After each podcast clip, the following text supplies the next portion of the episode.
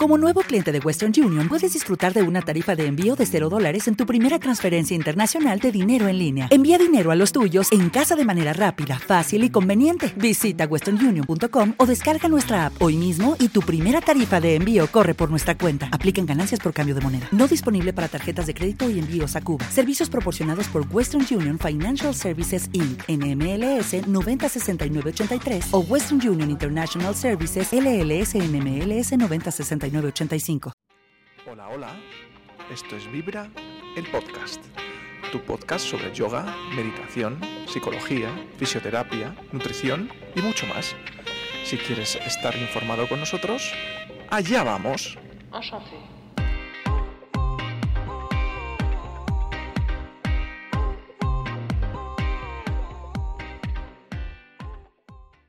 Hola a todos, ¿qué tal? Bienvenidos a un vídeo, video podcast nuevo del canal. Estamos hoy aquí con Luis para hablar de un tema que lleva normalmente a, equívoco, que es la diferencia entre flexibilidad y elasticidad. Y elasticidad. Eso es. Vamos primero a definir qué es cada cosa. Eh, vamos a empezar por la flexibilidad. ¿Qué es la flexibilidad, Luis? Pues mira, es tan sencillo como que cuando hablemos de flexibilidad es la capacidad que tiene mm, una articulación de moverse en sus planos y en sus ejes. La, flexibilidad, siempre, siempre que hablemos de flexibilidad, vamos a encasillar a una articulación. No nos vamos a meter ni por casualidad con el músculo. Ok. Vale. Por el otro lado, la elasticidad. La elasticidad es una propiedad que tiene el músculo, es la capacidad que tiene el músculo de contraerse y de estirarse, pero volver a su posición normal o a su tono normal. Ok. Que ya por ahí estamos encontrando una, gran diferencia. Ok. Vale. Entonces, la gente cuando quiere trabajar la flexibilidad, eh, cuál es la forma de trabajarla, porque hay mucha gente que yo creo que no diferencia entre elasticidad, entre ser más elástico y ser más flexible. O sea, cómo trabajamos la flexibilidad y cómo trabajamos la elasticidad. Primero, vamos a ponerlo así. La elasticidad, a menos que haya un problema neurológico, la elasticidad no va a cambiar. O sea, un músculo se va a contraer y se va a estirar de por vida prácticamente igual. va, a cambiar, depende de muchos factores. ¿okay? Pero casi siempre va a ser igual. O sea, el músculo, mientras él sea capaz de volver a su posición normal, eso no va a cambiar. Ahora, la flexibilidad es lo que podemos ir trabajando. ¿Ok? ¿Y cómo lo vamos a hacer? Pues lo vamos a hacer tanto de una forma pasiva, de una forma activa y combinada. ¿Ok? ¿Por qué? Porque es muy diferente lo que una articulación puede flexionar si yo me muevo sin generar algún estímulo muscular a lo que pueda mover activamente yo generando fuerza de mis músculos. ¿Vale? Que ya ahí estoy eh, ya diferenciando otras, otras cosas. Vale. Eh, por ejemplo, en el Pilates, em, ¿cuáles son los ejercicios más recomendados para aumentar, por ejemplo, la flexibilidad? Sí, pues mira, eso es una muy buena pregunta, porque Em, sobre todo en el Pilates, llegan muchas personas pensando en que el Pilates es un ejercicio específico como para estirar y para, para hacerse más flexible.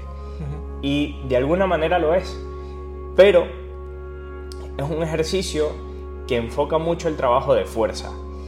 ¿Y qué pasa? Que tú no puedes ser más flexible si no, eres, si no te haces más fuerte. ¿Ok?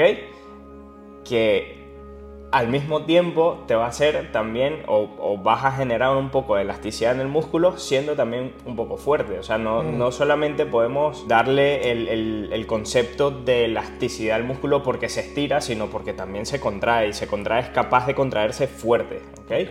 Entonces, eh, en el Pilates, casi todos los ejercicios, o sea, por no decir todos, o sea, por, poner una salvedad, o sea, casi todos los ejercicios te van a mejorar la flexibilidad de la articulación a la que le trabajes. ¿Ok? O sea, ya sea, ya estemos hablando de columna, tanto cervical, dorsal como, como lumbar, como de rodilla, de tobillos, de hombros, etc. Ok. Ahí vemos muchos casos en las clases de pilates normalmente, de cuando llevan 3, 4, 5 meses, hay mucho comentario que soy, me siento más flexible. O sea, realmente es que también estás fuerte, o sea, estás más fuerte porque lo que hay que trabajar es más el core, o sea, tener un núcleo fuerte para que el resto del cuerpo esté más flexible. Mm, esa sensación de que, que, que tiene la gente que es más flexible, probablemente no lo tengan tan, tan, tan interiorizados, pero es que están más fuertes, seguramente están más fuertes. La articulación se mueve porque hay factores como los músculos que son los que le dan esa propiedad de moverse, de ser flexible. Entonces, un músculo débil, por decir algo, si, si el cuádriceps es el que se encarga de que tú estires la rodilla, si el cuádriceps no está fuerte, tú por más que quieras, tú no vas a estirar la pierna del todo, en toda su amplitud. Entonces, mientras más fuerte esté la rodilla, el cuádriceps, la rodilla va a tener más capacidad de estirarse.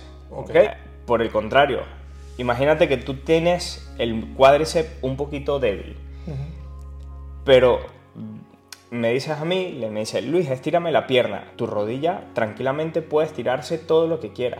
¿vale? Ahí estamos hablando y viendo la diferencia de lo que es un estiramiento pasivo o una, una flexibilidad pasiva a una activa. Que tú, sin tener fuerza en el cuádriceps, eh, activamente no, lo, no puedes lograr estirar la articulación, pero pasivamente, si hay un agente externo, como puede ser el profe de pilates o un fisio, que te hace el estiramiento, pues lo logras. Para conseguir ser eh, más flexible, ¿no? Eh, necesitamos trabajar cierto tiempo. Eh, danos cuatro ejercicios claves para a nivel pues, de arriba a abajo que sean buenos para trabajar la flexibilidad a nivel pues eh, piernas, a nivel core, a nivel hombros, por ejemplo. Sí, mira, eh, tan sencillo como vamos a empezar por el tema de cintura escapular, de hombros. ejercicios tan sencillos como Em, hacer giros, o sea, si tú empiezas con los brazos estirados a una flexión de 90 grados los brazos y empiezas a girar tratando de acercar la escápula a la columna, ¿vale? Eso te va a ir dando un poco de flexibilidad a nivel de los movimientos del hombro, tanto para la extensión como para la abducción, ¿ok? Eso por un lado. Si vamos a la, a la zona lumbar, el mismo puente, el, el famoso puente del Pilates, ¿Qué pasa? Que en el, en el puente tú tienes que mover mm, lo que es la pelvis, eso eventualmente va a hacer que la columna lumbar se aplane, haya un juego articular bastante bueno y te permita subir. Y eso eventualmente te va a ir dando un poco más de flexibilidad tanto en la zona lumbar como en la zona pélvica. Okay. Luego, la sentadilla. ¿okay? Es, una, es un muy buen ejercicio porque le da flexibilidad tanto a las rodillas, como a las caderas, como a la zona lumbar. ¿okay? O sea, abarca un, amplio, un amplio espectro de articulaciones. Em, y ya luego, pues el típico ejercicio de, de abdominales, ¿okay? que nos va a dar eh, el abdominal, nos va a dar un poquito de movilidad en caderas y en eh, zona lumbar. Okay. ¿Qué importancia eh, para tanto la flexibilidad como la elasticidad del músculo tiene el estiramiento? ¿Vale? Los estiramientos, ¿cómo son de importantes? Hay mucho, a veces, hay que estirar antes de empezar eh, tu sesión de cardio eh, o, lo que es un poquito pesas, fuerza. Hay que hacerlo después. ¿Hay diferencias entre una y otra? Pues sí, hay mucha diferencia, ¿ok? Y yo como oficio y como profe de pilates lo que suelo recomendar es que es verdad que el estiramiento tiene mucha importancia, pero eh, hay que hacerlo con mucho cuidado, ¿ok? Porque estirar demasiado, hay veces que siempre me dicen, es que mm, yo lo que hago es estirarme a lo mejor, por decir algo, me duele el cuello. Entonces yo todos los días, en la mañana, en la tarde, en la noche, hago mucho estiramiento para, para la zona cervical. Entonces yo lo que suelo recomendar es, vale, eh, haz tus estiramientos, pero que la duración de, cada estiramiento no pase o no sobrepase los 20 segundos. Y siempre que haya un poquito de, estiramiento, más nunca dolor. ¿okay? Para el ejercicio, siempre recomiendo hacer el estiramiento después. ¿okay? Nunca antes, porque antes del ejercicio, si tú haces mucho estiramiento en el músculo, probablemente ese músculo quede tan relajado que cuando le vayas a meter un exceso de esfuerzo o un esfuerzo, ese músculo sea más propenso a romperse, a que le pase algo, un tirón, una rotura, eh, una tendinitis, eh, lo que sea. Entonces, antes del ejercicio es preferible siempre, por eso en mis clases nunca van a ver eh, estiramientos como tal, vamos a hacer siempre un poco de movilidad, un poquito de, calentamiento, pero o sea, estiramiento como tal no va a haber. Ahora, luego del ejercicio, todo el que quiera, ¿ok? Siempre respetando igualmente, como dije antes, el tiempo de cada postura de estiramiento, ¿ok? Y para terminar, eh, como fisioterapeuta, profesor de pilates, gente que, por ejemplo, se quiere iniciar, eh, tenemos mucha gente, no, es que soy, soy como una tabla. hay mucha gente que viene, es que no, no me, es mejor es partirme que doblarme, ¿no? Tienen eh, el síndrome del azulejo, ¿no? Eso es, eso es. Eh, unos consejitos, unos consejitos de cómo empezar a ser más flexible. No solo físico, sino trabajar mentalmente, alimentación, o sea, lo que tú como profesor y como fisio, mira, tres consejitos, cuatro, para empezar. Vale, pues eh, siempre lo mejor es saber en qué condición estamos, ¿ok? Cómo se mueven un poco las articulaciones más grandes, sobre todo las caderas, cómo se mueve mi espalda, cómo me puedo encorvar, cómo me puedo estirar hacia atrás o extender hacia atrás, cómo se mueve mi cuello, cómo se mueve la cabeza, ¿vale? Y ya eso nos va a ir dando un poco la idea de por dónde empezar. Luego, yo siempre recomiendo que se empiece el tema de los ejercicios de flexibilidad, por así decirlo, porque ya les como les dije antes, eh, para mí la flexibilidad no se trabaja sola, se trabaja en combinación con el trabajo de fuerza y un poquito de estiramiento eh, y de movilidad.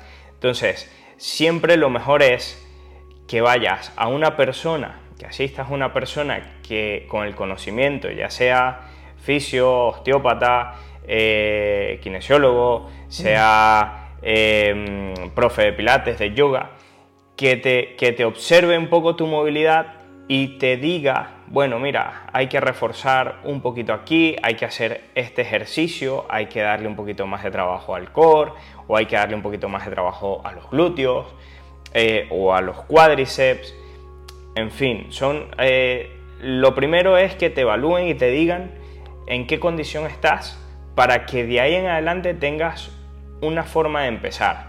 ¿Y por dónde empezar? Si tienes que hacer más movilidad de cadera, si tienes que hacer más movilidad de pelvis, más trabajo de pelvis, más trabajo lumbar, más trabajo de hombros, ¿ok?